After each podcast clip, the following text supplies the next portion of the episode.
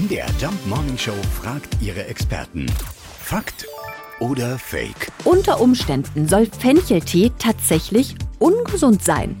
Das müssen wir klären mit dem Arzt unseres Vertrauens, Dr. Christoph Specht. Im Fencheltee ist eine Substanz drin, das sogenannte Estragol, ein Teil der ätherischen Öle.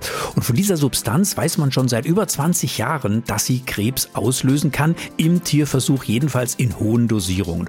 Und in den letzten Jahren hat man weitere Untersuchungen gemacht und festgestellt, ja, das kann man auch auf den Menschen übertragen. Bei manchen Fencheltee hat man extrem hohe Dosierungen gefunden. Und dann sagte man, naja, gerade bei kleinen Kindern, die haben ja noch nicht viel Gewicht. Da macht diese Dosis dann natürlich dann schon was aus. Man sollte also Fencheltee bei Kindern unter vier Jahren auf gar keinen Fall verwenden. Bei Erwachsenen ist das mit der Dosis natürlich erst viel später erreicht. Wenn man eben den Tee kauft, weiß man nicht, wie viel Dosis ist drin. Und grundsätzlich kann diese Substanz Krebs auslösen, in dem Fall nämlich Leberkrebs. Also ganz klarer Aufruf. Kein Fencheltee für eure Kinder und auch für uns gilt nur in Maßen. Also das schmeckt mir der grüne Tee ja jetzt äh, noch besser. Fakt oder Fake? Jeden Morgen in der MDR Jump Morning Show. Mit Sarah von Neuburg und Lars Christian Karde. Und jederzeit in der ARD Audiothek.